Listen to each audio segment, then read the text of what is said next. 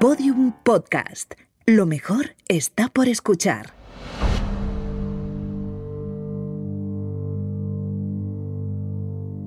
Hola criminópatas, soy Clara Tiscar y hoy os voy a contar una historia un poco distinta a las habituales. Esta historia empieza con un disparo en una de las habitaciones más lujosas del Hotel Plaza de Oslo. En la habitación 2805 se aloja una mujer cuya identidad resultará ser falsa. Esta es la historia de Jennifer Fairgate y esto es Criminopatía.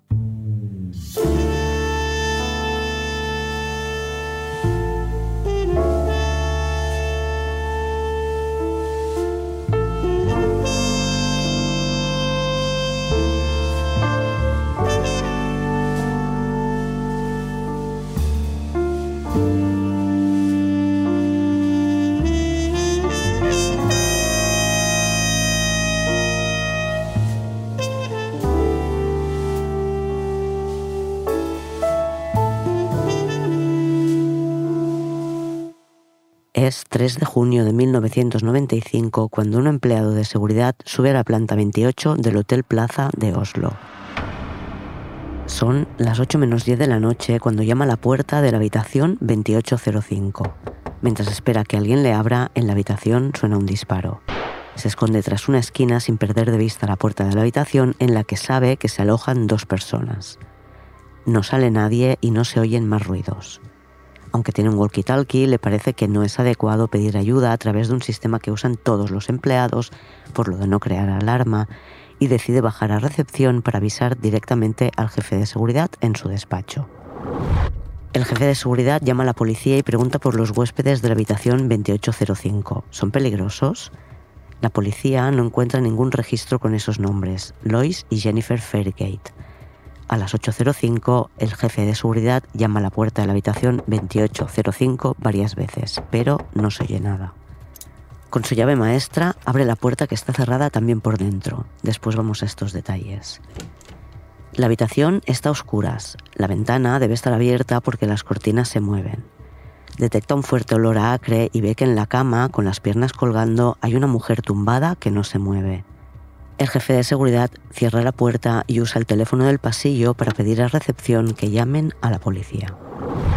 Un rato antes, en recepción, se han dado cuenta de que en la habitación 2805, que está a nombre de una pareja, Lois y Jennifer Fairgate, no dejaron ninguna tarjeta bancaria al registrarse en el hotel.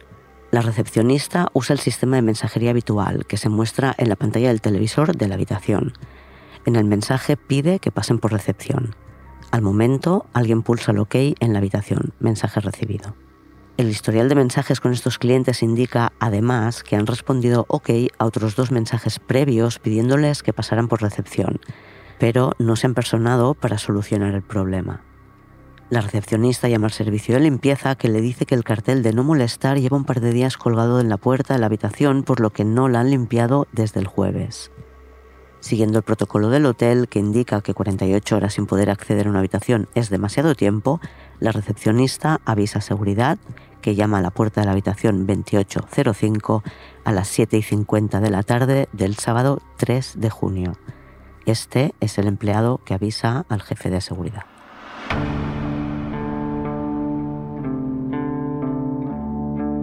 Pasadas las ocho y media de la noche llega la policía. Entran en la habitación 2805 y encuentran tendida en la cama, sobre un colchón empapado en sangre, a una mujer con un agujero en la frente. En su mano derecha, sobre el pecho, tiene una pistola. Su dedo pulgar está en el gatillo, en una posición muy poco natural para sujetar una pistola y disparar. Una primera inspección ocular les hace pensar que en la habitación solo se ha alojado una persona. Está ordenada, la televisión todavía está encendida y no hay demasiados objetos personales avisan a la policía científica, aunque su primera impresión es que es un suicidio. La habitación, como ya he comentado, está a nombre de Lois y Jennifer Fairgate. Jennifer llamó unos días antes para reservar la habitación. En aquel momento dijo llamarse Fairgate, F-A-I, o es lo que anotó quien recibió la llamada. Pero cuando rellenó los papeles, los escribió como Fairgate con F-E. Jennifer rellenó los papeles en recepción y su dirección es un pequeño pueblo belga, pero la policía de Bélgica no encuentra a nadie con esos nombres. En la habitación no encuentran ningún tipo de documentación, tampoco encuentran un bolso, ni llaves de casa o de un coche. Solo tiene una bolsa de viaje no demasiado grande y unas cuantas prendas de ropa. En análisis posteriores verán que la bolsa de viaje no tiene capacidad suficiente para toda la ropa que lleva, que no parece estar toda. Los detalles más tarde. La pistola es una Browning de 9 milímetros que tiene 7 balas en el cargador y que en total puede albergar 9 proyectiles. Descubrirán que la pistola se disparó un par de veces. Una de las balas fue disparada contra la cama, entró por la almohada, atravesó el colchón y rebotó contra el suelo de hormigón enmoquetado. La segunda bala entró por la frente de Jennifer, salió por detrás y atravesó la almohada y el colchón igual que la primera. Son nueve balas en total. Además, en un maletín negro que no contiene nada más encuentran otras 25 balas, que en total suman 34. Creen que la primera bala disparada contra la almohada fue un disparo de prueba. La segunda fue la que mató a Jennifer. La ropa de la víctima tampoco les resulta de ayuda para identificarla, puesto que tiene todas las etiquetas cortadas o descosidas.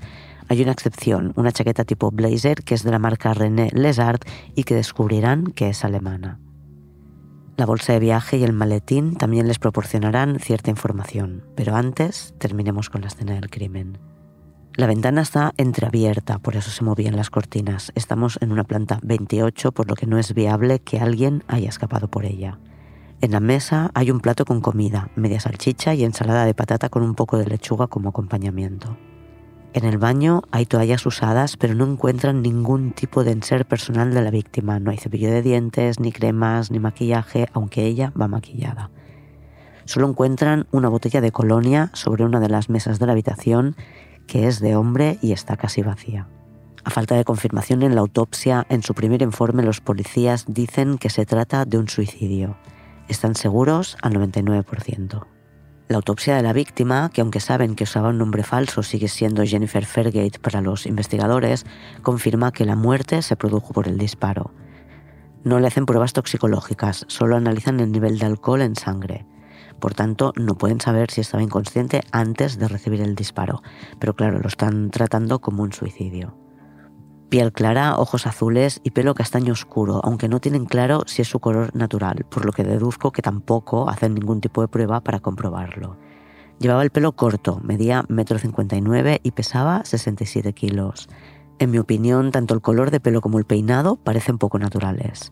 Jennifer tiene el pelo corto, pero por las fotos tomadas en la mesa de autopsia no parece que llevara un corte definido. Parece más bien que se había cortado el pelo a ella misma. La autopsia destaca que tiene arreglos dentales hechos con oro y porcelana. No es algo barato y el país que más utiliza esta técnica es Estados Unidos, pero también se realiza en algún país europeo como Holanda, Alemania o Suiza. Tampoco sirve para identificarla, pero sus arreglos pueden indicar que tenía una buena posición económica. Aunque Jennifer Fairgate, cuando rellenó los papeles del hotel, dijo tener 21 años, los forenses creen que la mujer tiene 30, con un margen de error de 5 años por arriba o por abajo. Por tanto, no solo mintió con su nombre, sino también mintió sobre su edad. Todo parece indicar que no quería ser identificada. La policía recoge huellas de la habitación, sobre todo en los elementos que son más susceptibles de tenerlas, como botellas de refresco vacías, un vaso, una bolsa de patatas chip. Todas las huellas son de Jennifer. En la botella de perfume de hombre, muy fuerte para que lo use una chica, también encuentran sus huellas. En la pistola no encuentran huellas, aunque no lo consideran extraño porque es difícil encontrar huellas en las pistolas, que suelen tener una parte rugosa en la que no se pueden obtener huellas y otras más pequeñas en la que difícilmente encontrarán huellas completas. Se disparó dos veces con esa pistola, por tanto tuvo que sujetarla contra la almohada y después contra su frente. La pistola está limpia. Tampoco encuentran sangre en las manos de Jennifer, a pesar de que en la pistola sí hay sangre. Tampoco hay restos de pólvora en sus manos.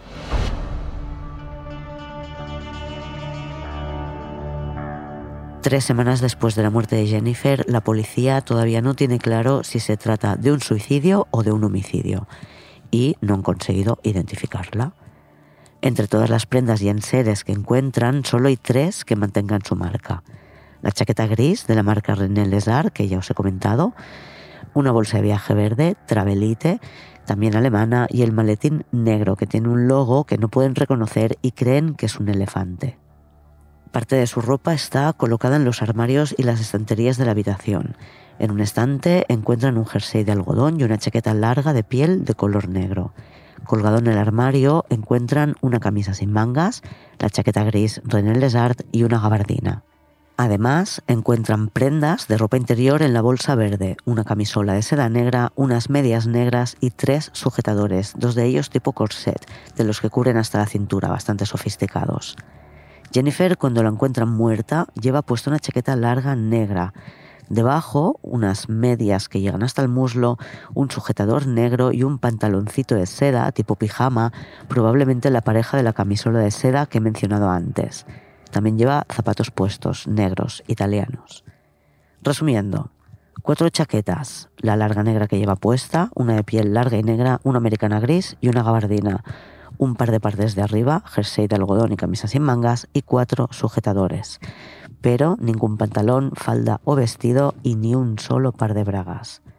Y toda la ropa sin etiquetas, incluso los zapatos tienen un recorte en la piel de la plantilla que es donde creen que estaba la marca. No solo no tienen ningún documento que la identifique, sino que tampoco encuentran ningún tipo de dinero, ni billetes ni monedas. Por tanto, tampoco pueden saber por ahí de dónde vino. En la habitación encuentran una tabla de planchar, lo que parece extraño al personal del hotel porque esa no es una de las habitaciones que tienen tabla de planchar. Y la tendría que haber pedido, pero nadie recuerda que lo hiciera o habérsela llevado. Por otro lado, el hotel reparte periódicos en las habitaciones a diario. En la de Jennifer encuentran el periódico de la habitación 2816, en el que encuentran una huella dactilar que no consiguen identificar. Jennifer lleva un reloj de submarinismo un modelo que está de moda de la marca japonesa Citizen. A través de la Interpol en Tokio, la policía intentará averiguar más sobre este reloj, pero tampoco servirá para identificar a la víctima. Las pilas del reloj proporcionan algo de información a los investigadores. Son de una marca suiza y fueron fabricadas en 1994. Cada mes se fabrican un millón de pilas de ese modelo y creen que esa partida se vendió entre diciembre de 1994 y enero del 95 imposible precisar en qué establecimiento. Además, en cada pila, el reloj lleva tres, hay una inscripción hecha a mano que pone W395. Creen que indica la fecha en la que se cambiaron, marzo de 1995. La W podría ser el establecimiento donde se ha realizado el cambio o la inicial de cambiado en alemán que empieza por W. Pero la policía en 1995 no consigue mayor información sobre este tema. La pistola es una Browning 9 milímetros. Se trata de una pistola semiautomática, lo que significa que cada vez que se dispara una bala, la siguiente se coloca automáticamente a punto de ser disparada. De hecho, cuando la retiran de la mano de Jennifer, escuchan un clic procedente de la pistola, lo que significa que la bala ha terminado su recorrido al liberar el gatillo. Cada pistola tiene un número de serie, pero el de la pistola de Jennifer está parcialmente borrado creen que se ha borrado con ácido, algo que consideran bastante profesional. Intentan recuperar el número, pero no es posible, tienen solo números sueltos.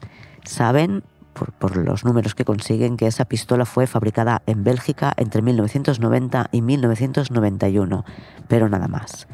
No hay un registro informático de los números de serie de las pistolas, por lo que es imposible hacer una búsqueda a partir de los dígitos que sí se conocen. La pistola es pues otro elemento que no lleva a ninguna parte. Si solo pensaba suicidarse, ¿por qué viajaba Jennifer con 34 balas? ¿Qué saben en el hotel de Jennifer Fairgate? Como ya he comentado, fue ella la que reservó la habitación por teléfono. Llamó por primera vez el lunes 22 de mayo y habló en inglés. Como hubo un cambio posterior, no tienen claro para qué día la había reservado. La segunda vez que llama por teléfono es el miércoles 31 de mayo. Esta vez habla alemán, creen que con acento del este. Les dice que va a llegar esa misma noche con Lois Fairgate. Necesita una habitación para dos. Aunque el nombre también podría ser de mujer, todo el mundo da por hecho de que Lois es un hombre. El registro en el hotel se realiza a las 10.44 de la noche del 31 de mayo es una hora de máxima actividad, puesto que distintas compañías aéreas tienen vuelos que llegan a la misma hora y por tanto llegan muchos clientes a la vez. Este 31 de mayo hay una huelga de policía, por lo que en el aeropuerto de Fornebu solo hay un agente controlando pasaportes. La policía comprueba las listas de pasajeros de las distintas líneas aéreas y descartan que Jennifer llegara en avión, por lo menos con ese nombre claro. En el hotel, Jennifer rellena los papeles sin mostrar ningún tipo de identificación ni facilitar su tarjeta de crédito, un requisito indispensable para poder entrar en la habitación, que al ser de un hotel de lujo tiene precio de lujo, y más teniendo en cuenta que está en una de las plantas superiores. Cada noche cuesta más de 300 dólares. Su reserva es para las noches del miércoles y del jueves. El viernes por la mañana, Jennifer baja a recepción y dice que va a quedarse una noche más en esta ocasión tampoco le piden la tarjeta. Cuando se dan cuenta, empiezan a ponerle mensajes que ve en el televisor. Después analizamos la cronología exacta de todo. Al registrarse, como en la habitación van a dormir dos personas, le dan dos llaves. Una vez han hablado con todo el personal, se dan cuenta de que nadie ha visto al hombre con el que supuestamente se alojaba Jennifer. Solo una persona vio a Jennifer junto a un hombre de pelo oscuro y más alto que ella, calcula que un metro ochenta y cinco, y también mayor que ella, entre 35 y 40. La recepcionista les ve desde su puesto detrás del mostrador de recepción y cree recordar haber visto al hombre cambiar dinero. Juraría que lo que entregó eran dólares. Quien sí tuvo la oportunidad de ver a Jennifer fue el camarero que le llevó la cena el día anterior a su muerte y la dejó encima de una de las mesas de la habitación recibió una propina de 50 coronas, lo que califica de mucho dinero. Dice que cuando reciben una de 10 ya es una buena propina y es poco habitual. Esta comida que le sirven el día anterior sigue en el estómago cuando muere. La autopsia dice que comió poco antes de morir, porque apenas había empezado el proceso de digestión. Por tanto, pidió cena, dio 50 coronas de propina y esperó casi 24 horas para comerse la mitad de la salchicha. El servicio de limpieza solo ha entrado en la habitación un día, la mañana del 1 de junio, el día después de su registro en el hotel, el mismo día que ven a Jennifer con un hombre cambiando dinero. La habitación está limpia y ordenada cuando el personal de limpieza entra a cambiar toallas y a hacer las camas. Sobre la cama hay varias cosas a tener en cuenta. Encontraron la cama como si solo hubiera dormido una persona en ella. Por tanto, cuando la volvieron a hacer, la hicieron solo para uno, lo que significa, por lo que he entendido, que colocan mantas individuales, una en cada lado de la cama y quitaron una de ellas. Cuando entran en la habitación tras la muerte de Jennifer, la cama está hecha con las dos mantas. Además, el cobertor de la cama, que parece que pesa un quintal y es muy difícil de mover para una persona sola, está enrollado sobre una silla. Sobre este punto dice el personal de limpieza que es extraño porque pesa y es incómodo tenerlo encima cuando duermes, por lo que suelen encontrarlo arrugado a los pies de la cama o en el suelo. Vamos a intentar hacer una cronología de su estancia en el hotel. Llega el día 31 de mayo, pasadas las 10 y media de la noche. Le entregan dos llaves, que son tarjetas electrónicas. Durante toda la estancia solo usa una de las llaves. La primera vez que abre la puerta de su habitación son las 10.44 de la noche. Es esta la que se usa como su hora de llegada. Después debe salir porque vuelve a usarse la llave de la habitación a las 12 y 21 de la madrugada. Ya es viernes 1 de junio. Tras la noche, la llave vuelve a usarse a las 8.34 de la mañana tiene pinta de que Jennifer ha bajado a desayunar y regresa a la habitación. El servicio de limpieza hace la habitación este jueves entre las doce y media y la una, y no hay nadie en la habitación.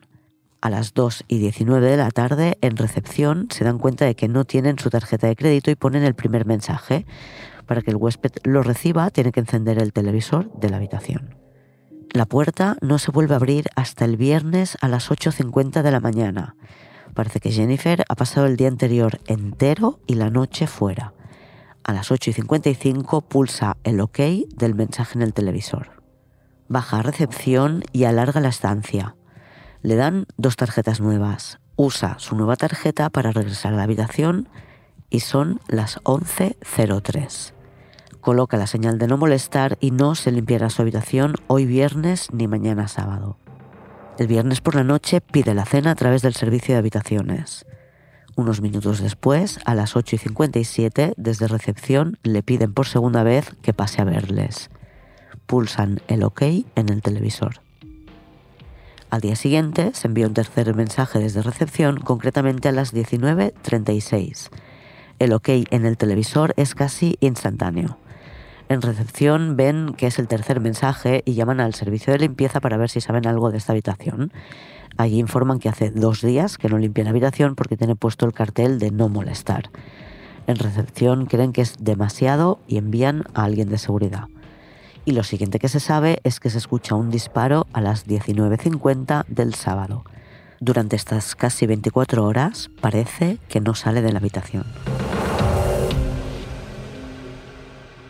En la ficha que rellenó Jennifer a su llegada al hotel indica que vive en Bélgica, concretamente en un pueblo llamado Berlín. La policía cree que el nombre de la calle que ha escrito es Rue de la Stede, S-T-E-H-D-E, -E, que es una calle que no existe. El código postal tampoco es correcto y el teléfono no corresponde a ningún abonado de Berlín. Llegan a la conclusión de que todo es falso. Un año después del hallazgo del cadáver, la policía no tiene ni idea de quién era Jennifer ni de qué podría estar haciendo en el hotel más lujoso de Oslo. Tienen la teoría por su ropa elegante y la ropa interior que quizás fuera una prostituta de lujo, pero no se sabe si acudió al hotel para trabajar o simplemente para suicidarse. Quizás quiso pasar unos días en una habitación de un hotel de lujo antes de morir. Cuando llamaron a su puerta, después de enviarle tres mensajes desde recepción para pedir que solucionara el impago, sabía que su tiempo allí había terminado y fue cuando se disparó. Dado que no hay más elementos que investigar, el caso se cierra como un suicidio de una víctima desconocida. El miércoles 26 de junio de 1996, tras casi 13 meses de investigaciones que no han llevado a ninguna parte y con el caso ya cerrado, entierran a Jennifer en un cementerio de Oslo sin lápida, puesto que no hay ningún nombre para escribir en ella. El lugar del enterramiento lo conocen quienes estuvieron allí porque no está marcado de ninguna forma no hacen ninguna ceremonia religiosa y asisten algunos de los policías que investigaron el caso, el periodista Lars Christian Wegner y los trabajadores del cementerio. El periodista Lars Christian Wegner fue quien cubrió el caso en 1995 y ha tenido siempre la carpeta con esta investigación en un cajón de su escritorio. Cuenta que la sacaba de vez en cuando y repasaba la información por si veía algo que no había visto hasta el momento. Varias veces a lo largo de estos años pidió a la policía si tenían nueva información y la estudió toda. A finales de 2015, 19 años después del suceso, sugiere a Grete Lynn Medley, que es la subdirectora de la policía, que hagan un último intento de resolver este caso. Ella acepta. Aunque la teoría del suicidio es la más aceptada, siempre ha estado ahí la posibilidad de que Jennifer Fairgate fuera una espía el nombre es falso. Tanto Fairgate como Fairgate son apellidos muy poco comunes. Fairgate existe, pero del Fairgate no hay constancia. Cuenta Lars Beckner que lo primero que hicieron fue renovar los retratos que se hicieron de la víctima en 1995. Los realiza el mismo retratista que lo hizo la primera vez, que trabaja para VG, el mismo medio para el que trabaja Lars Beckner y que también colabora con la policía. Los primeros retratos no habían dejado satisfecho al artista y ahora cuentan con nuevas imágenes de la autopsia y de la escena del crimen que le permiten hacer un par de retratos con los que queda mucho más contento. Un par de meses después de enterrarla, todas las pertenencias de Jennifer fueron destruidas o vendidas, como un anillo de oro que por dentro tenía la inscripción en números 333.000, que parece que es la forma alemana de referirse a la pureza del oro. Serían 8 quilates no queda nada que volver a analizar porque creen que la pistola también fue destruida. Después de buscar en los archivos policiales para hacer un seguimiento y saber cuándo fue destruida, un agente la encuentra expuesta en una caja de cristal en los laboratorios de la científica como ejemplo de pistola a la que se le ha borrado el número de serie. Se emplean nuevas técnicas para intentar averiguar el número de serie de la Browning, pero tampoco consiguen nada. Hasta que un aficionado a las armas, un gran coleccionista, después de ver el artículo del periódico explicando esta historia, obtienen varias informaciones importantes después de haber publicado el artículo. Se pone en contacto con los periodistas para explicar que lo que han tomado como una Browning en realidad no lo es. Según la opinión de este experto en armas, esta pistola no es una Browning 9 mm fabricada en los 90 en Bélgica, sino que es una copia húngara bastante más antigua, fabricada por FEG probablemente en la década de los 60 o los 70 y que fue usada por militares. Como buen experto es capaz de indicar un montón de diferencias entre la pistola que disparó el tiro que mató a Jennifer Fairgate y una Browning 9 milímetros. Definitivamente parece que el hombre tiene razón. Es una pistola más antigua a la que en algún momento se ha cambiado el cañón original por uno de una Browning con el número de serie borrado. Los periodistas hablan de nuevo con todo el personal del hotel, entrevistan a más personas de las que hablaron en su momento con la policía. Algunas tienen recuerdos claros de Jennifer como Christine, que fue quien sirvió la cena el viernes 2 de junio a las 8.06 de la noche. Christine recibe, como sabemos, una muy generosa propina y recuerda perfectamente que pensó que Jennifer era zafata de vuelo por el tipo de ropa que llevaba y la maleta con ruedas. Es más, dice que pensó que era de British Airways por el color de su traje. Iba vestida con una falda azul. Algo que caracteriza también a las azafatas, en la percepción de Christine, es que vienen con poco equipaje y sus habitaciones siempre están pulidas y ordenadas. La ropa nunca está dispersa, como ocurre con los turistas, que llenan todo el espacio de la habitación de bolsas, ropa y demás. Las azafatas siempre pueden recoger rápido y marcharse en pocos minutos. Christine se fija en la maleta con ruedas pequeña, la típica que llevaban las azafatas que todos hemos visto y que en los 90 no eran nada habituales entre los turistas. Nada de esto es hallado cuando la policía entra en la habitación. Jennifer iba casi en ropa interior y si juzgamos por la ropa que encontraron fue así los tres días ya que no tenía ni faldas ni pantalones y tampoco bragas.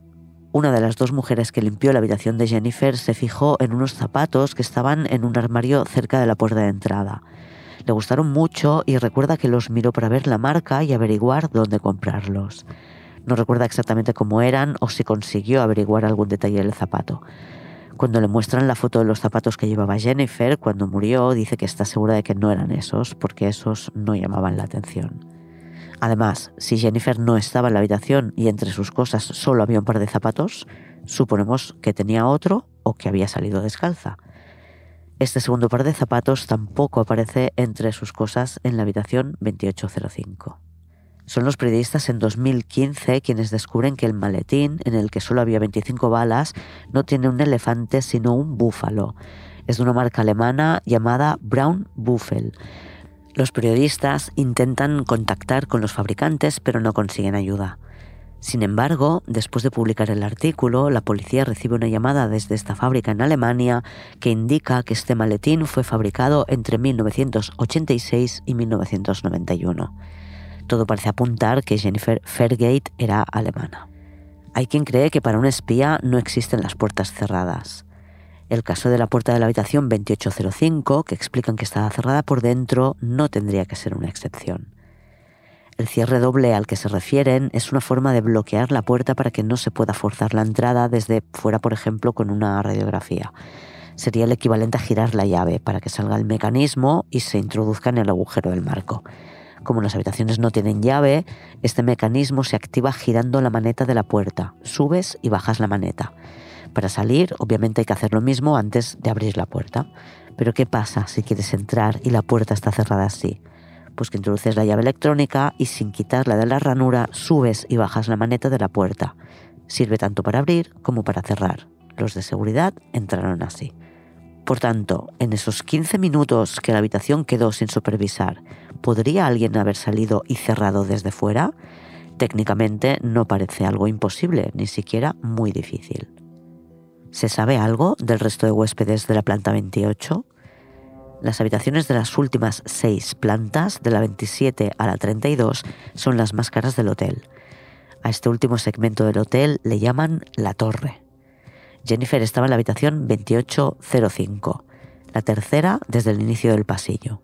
Tenemos un ascensor panorámico y las escaleras. La habitación 2801 es la primera, junto al ascensor ocupada por una pareja de luna de miel que no escucha nada. La siguiente habitación es la 2803, que estaba vacía. La 2807 está ocupada por un matrimonio sueco que no se enteraron de nada. Vieron la cinta policial el domingo por la mañana, pero hasta que no estuvieron en su siguiente destino turístico, Bergen, no supieron que había muerto alguien en el hotel. Los policías nunca contactaron con ellos durante la primera investigación. Cuando el periodista habla con ellos 20 años después, no recuerdan haber visto a la mujer de la habitación de al lado. Al otro lado del pasillo, la puerta frente a la de los suecos está ocupada por otros recién casados que tampoco escucharon nada y que fueron los únicos con los que contactó la policía. Jennifer tenía el periódico de la habitación 2816. Es una habitación que no está en el mismo lado del pasillo que la de Jennifer. Está al otro lado de los ascensores que quedan en el centro del edificio y no se sabe quién se alojó allí esos días sí han podido localizar a la mujer que se alojó en la habitación de al lado, la 2818, que recuerda que le pareció fatal poder registrarse en el hotel sin entregar la tarjeta de crédito. Había mucho descontrol en recepción. Entre los nombres que tienen de los huéspedes, a Beckner le llama la atención un ciudadano belga que se alojó en el Plaza la noche del viernes al sábado. Recordemos que Jennifer muere el sábado a las 7 y 50 de la tarde y que usa una identidad falsa belga. El periodista localiza la dirección de este hombre en Bélgica. Dado que ha intentado hablar con él por correo electrónico, sabe que no va a querer atenderle por teléfono y decide visitarle. El hombre apenas abre la puerta. El periodista se presenta y el hombre, al que llaman el señor F, a través de la rendija de la puerta les dice que no está disponible. El periodista insiste con llamadas y visitas durante dos días. Al tercer día recibe una llamada del señor F. El periodista solo le ha contado que quiere hablar de algo que ocurrió en Oslo, nunca ha especificado el qué. El señor F salió del hotel antes de que ocurriera y podría no haberse ni enterado. Pero el señor F sí parece saberlo y le pregunta al periodista si quiere hablar de la chica que murió en el hotel, la que se suicidó. Dice que lo sabe porque se lo dijeron en recepción cuando fue a dejar la habitación. Le dijeron que alguien se había suicidado y le preguntaron si él había oído algo. El periodista insiste, pero eso fue el sábado por la mañana, ¿verdad? Sí, sí, dice el hombre. Me alojé allí la noche el viernes, el sábado, y me lo contaron al abandonar el hotel. Por tanto, se fue varias horas antes de que ocurriera. El periodista le pregunta cómo puede ser eso y solo dice que recuerda que fue en la misma planta en la que estuvo él y que le preguntaron y que ya no quiere hablar más. Quizás es una mentira que ha contado tantas veces cuando se entera de lo ocurrido y lo modifica para haber tenido cierto protagonismo. Y lo cuenta como anécdota de cuando estuvo en Oslo. Y al final uno acaba olvidando la verdad.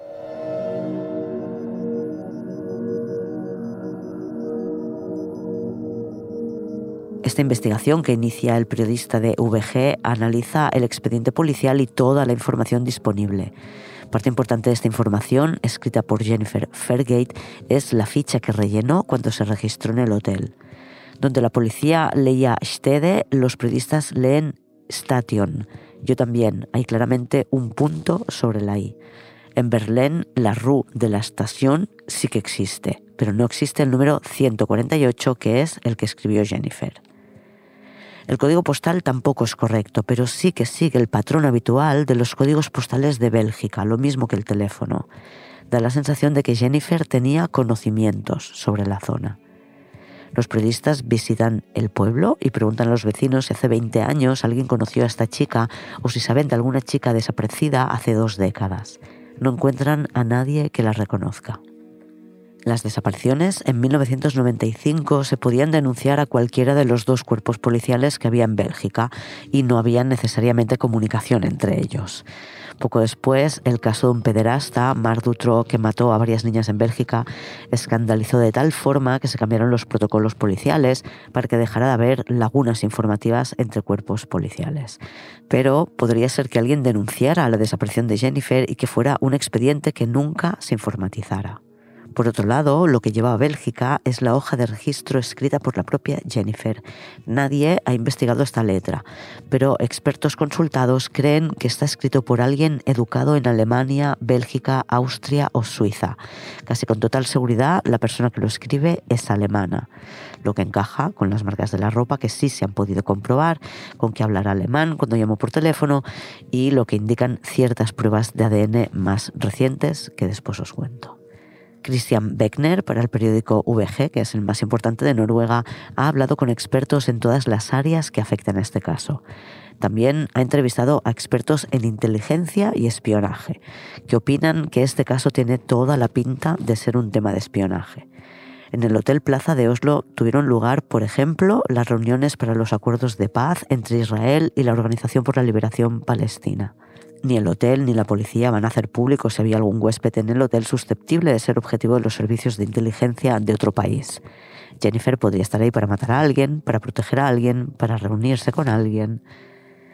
Pero se sabe que la posibilidad de que Jennifer fuera una espía fue una de las líneas de investigación de la policía.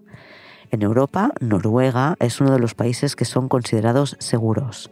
Suecia y Austria también lo son en estos países es menos peligroso tener ciertas reuniones. No solo son considerados países seguros, sino que el crimen tiene tasas muy bajas, por lo que, a diferencia de otros países, los controles son más relajados, hay menos policía y es más fácil pasar desapercibido. Cada agencia de inteligencia tiene sus propias normas. Las hay que siempre tratan de recuperar el cuerpo de la gente, pero otras no lo hacen, o no siempre les interesa hacerlo. No es raro que se informe a la familia de lo que ha ocurrido, se desvele parte del secreto para que comprendan y se compre el silencio con una buena cantidad de dinero. No hay denuncia y por tanto nunca será posible identificar a la víctima. Por lo menos en teoría, porque no me digáis que alguien no podría venir, que no fuera de su familia y reconocer a la víctima. Pero entonces, ¿quién es Jennifer? ¿Hay alguna forma de averiguarlo? Hoy en día, gracias al ADN, casi seguro que sí. Os conté no hace mucho en el club de fans el caso del hombre de Somerton, del que también se sospecha que fuera un espía por lo de las etiquetas arrancadas en su ropa y al que casi con total seguridad han identificado 74 años después. En el caso de Jennifer, las sábanas y el colchón del hotel nunca fueron guardados como prueba y los efectos personales fueron destruidos. Solo se guarda una muestra de su sangre que no ha podido ser preservada en condiciones y que no es apta para proporcionar ADN.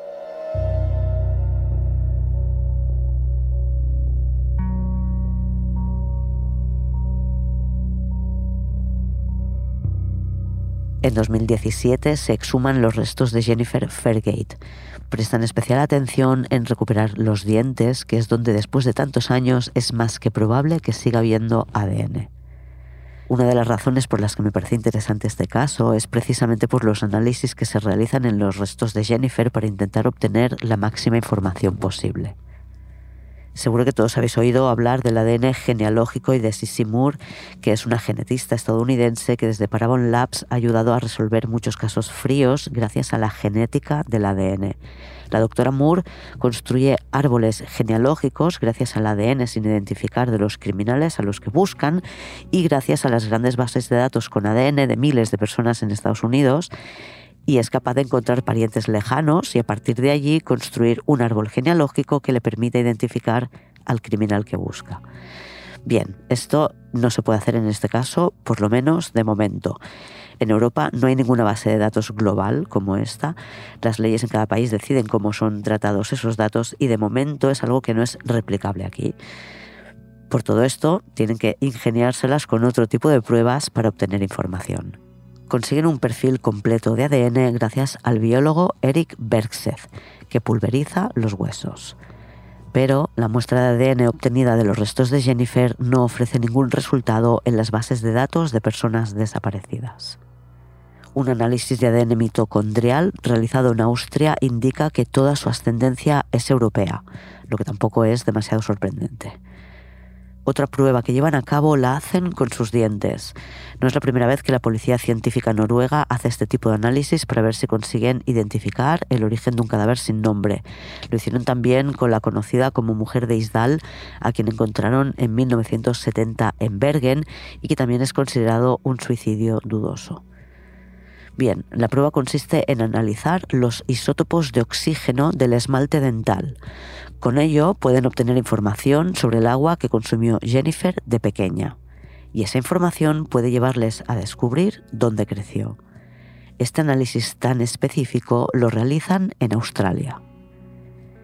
Los científicos australianos concluyen que hay varias zonas europeas cuya agua tiene características concretas que encajarían con lo observado en los dientes de Jennifer. Una zona grande en Alemania del Este, parte de Italia, Noruega y Dinamarca. Con los dientes, a partir de otros isótopos radioactivos adheridos también al esmalte, pueden determinar su edad con la prueba del carbono 14. Según el carbono 14, Jennifer Fairgate tenía 24 años al morir. Creen que nació en 1971. Además, gracias a la prueba del carbono 13, saben que su etnia no era escandinava. Pero de momento es todo lo que saben, ni siquiera tienen claro si se trata de un suicidio o de un asesinato. Elementos a favor de que sea una espía o una asesina a sueldo. La falta de etiquetas de la ropa, incluso la de los zapatos, algo que parece que va más allá de simplemente evitar rozaduras en la piel. Sus huellas o su ADN no están en bases de datos de personas desaparecidas. No han encontrado denuncia por su desaparición, lo que tampoco es una garantía de que no exista, la verdad. Será por casos en los que la información está ahí, pero nunca ha llegado a cruzarse. 34 balas. Quizás quería matar a alguien en Oslo, desde luego son muchas más de las necesarias para suicidarse, pero ¿y si compró la pistola unas horas antes y venía con ese número de balas? Estuvo 24 horas fuera de su habitación, reunida con alguien, espiando a alguien, a quien conocía Jennifer en Oslo. La estadística indica que un porcentaje muy pequeño de mujeres se suicida usando una pistola. En Noruega es menos del 1,5%. Estadísticamente es pues una rareza a la que se suman otras más. Por ejemplo, que siga teniendo la pistola en sus manos y que sus manos no tengan sangre, nada, ni una gota, a pesar de que en la pistola sí que hay sangre muy cerca de donde reposan las manos y la posición en la que encuentran sus brazos y sus manos. Si el arma tiene retroceso, esta tiene mucho y más teniendo en cuenta que se dispara contra los huesos del cráneo, que es una superficie dura que hará rebotar más el arma, las manos deberían irse hacia atrás. No sé yo si quedarían ambas juntas colocaditas sobre el pecho y sujetando todavía la pistola. Los forenses con los que consulta el periodista consideran que es difícil que lo hiciera ella sola, teniendo en cuenta la falta de sangre en sus manos y la posición en la que estaban colocadas, todavía sujetando la pistola. Sin embargo, también hay muchos elementos en contra de que sea una espía. No paga y no muestra documentación. Si fuera una espía, todo esto lo tendría controlado. No es la única quien le ocurre. Tienen declaraciones de otra clienta que dijo que aquello era un descontrol. Se escucha el disparo justo cuando llaman a la puerta después del tercer mensaje reclamando el pago. Jennifer sabía que se había acabado su tiempo en el hotel. Nombre falso y creo que identidad disfrazada. Ni el color ni el corte de pelo son habituales, lo que podría indicar que es una espía o que no quiere que la encuentren.